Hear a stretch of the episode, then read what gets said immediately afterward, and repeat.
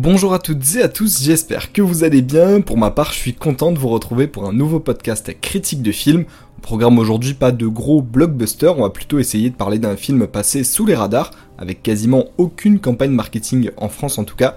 Et pourtant, le film a du potentiel, vous l'avez vu au titre, on plonge au cœur d'une enquête mystérieuse et on parle de misanthrope.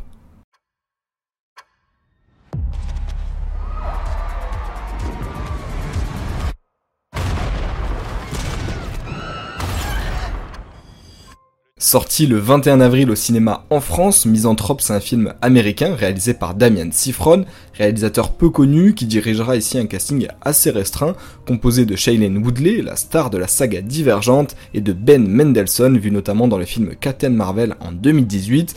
Mais vous vous demandez sûrement de quoi ça parle Misanthrope. On se retrouve au cœur de la ville de Baltimore aux États-Unis après un attentat sanglant de grande ampleur toutes les branches de la police sont mobilisées et même un agent du FBI arrive pour diriger l'enquête. Pour ça, il va faire le choix étonnant de s'entourer d'une jeune agent de police, Eleanor Falco, qui va s'avérer être son meilleur atout. Suivant le fil de cette enquête, on plongera de plus en plus dans la folie meurtrière d'un homme et dans le passé douloureux d'Eleanor, devenue la mieux placée pour trouver le tireur et le comprendre. Et moi, c'est ce synopsis et l'annonce d'un film d'enquête qui m'a donné envie d'aller voir. Et si ça ne suffit pas à vous convaincre, vous, on va passer à ma critique pour savoir si ça vaut le coup. Il y a 29 victimes. Chacun de ces tirs a fait mouche. Pas de douille. Pas un seul cheveu ou la moindre empreinte. Il ne veut pas mourir. Et il ne veut surtout pas être retrouvé. Nous allons le décevoir. Alors je vous préviens d'entrée, ce sera une critique assez brève, pas besoin de rentrer euh, trop dans le détail parce que le film n'était pas tant attendu que ça, il est plus disponible que dans quelques salles de cinéma en France, et pourtant ce film bah, c'est vraiment une réussite pour moi, que ce soit au niveau de l'idée de base euh, qui est de faire un film d'enquête policière, ce qui est plus en plus rare de nos jours, même si dit comme ça on peut se dire que des séries comme euh, NCIS ou Les Experts feront l'affaire, mais là on est clairement sur un cran au-dessus, déjà au niveau du casting, Shailene Woodley qui joue la jeune agent euh, de police et Ben Mendelssohn qui dirige l'enquête euh, en étant agent du FBI, bah ils sont parfaits dans leurs rôles respectifs, la star de Divergente amène même un côté dramatique et fou, dont on reparlera tout à l'heure, parce que pour en revenir à l'enquête en elle-même, elle n'est pas pleine de rebondissements ou d'indices cachés comme pour les films d'Agatha Christie, mais elle paraît plus réaliste et avec une plus grande ampleur. Euh, et ce côté attentat justement de grande ampleur avec beaucoup de victimes et de voir toutes les forces de police mobilisées, ça rajoute de la tension et c'est avec des enjeux beaucoup plus actuels.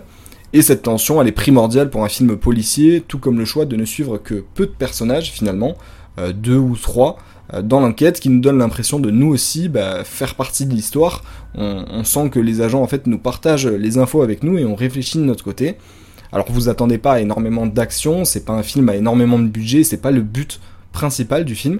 Par contre, sous-tendu à l'enquête, on peut suivre un beau développement euh, du personnage d'Eleanor.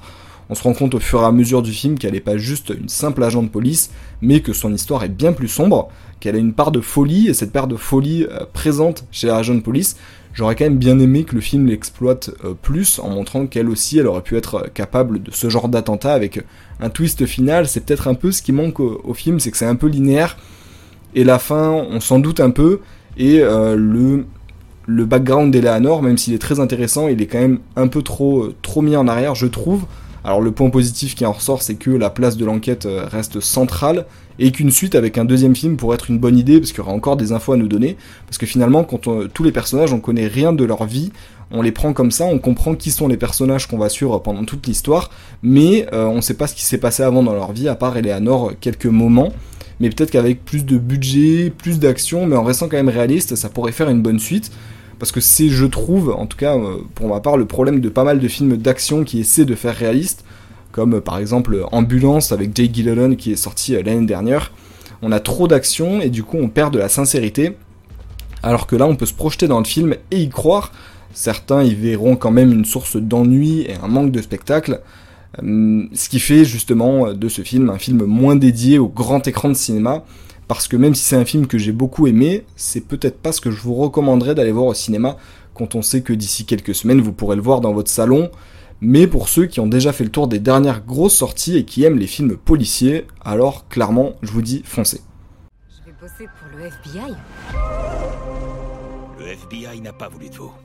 L'évaluation psychologique vous a fait échouer. Agressive, addictive et antisociale. C'est le profil des personnes qu'on emprisonne, pas qu'on engage. Je pense que vous avez de l'instinct. Transformez-le en carburant pour alimenter de nouvelles théories. Tout de suite. Et en parlant de grosses sorties ciné, si on fait le point sur les prochaines sorties, on peut noter l'arrivée de Fast and Furious 10 le mercredi 17 mai, qui sera suivi la semaine d'après par l'adaptation live action de La Petite Sirène, et pour clôturer un beau mois de mai niveau cinéma, pensez à aller voir Spider-Man Across the Spider-Verse, deuxième volet des aventures de Miles Morales. Soyez certains en tout cas que vous pourrez retrouver les critiques de tous ces films sur cette chaîne, alors pour ne pas les manquer, n'hésitez pas à vous abonner et à me suivre sur Instagram sur podcast-du-bas cinémateur. D'ici là, je vous dis à la prochaine et portez-vous bien.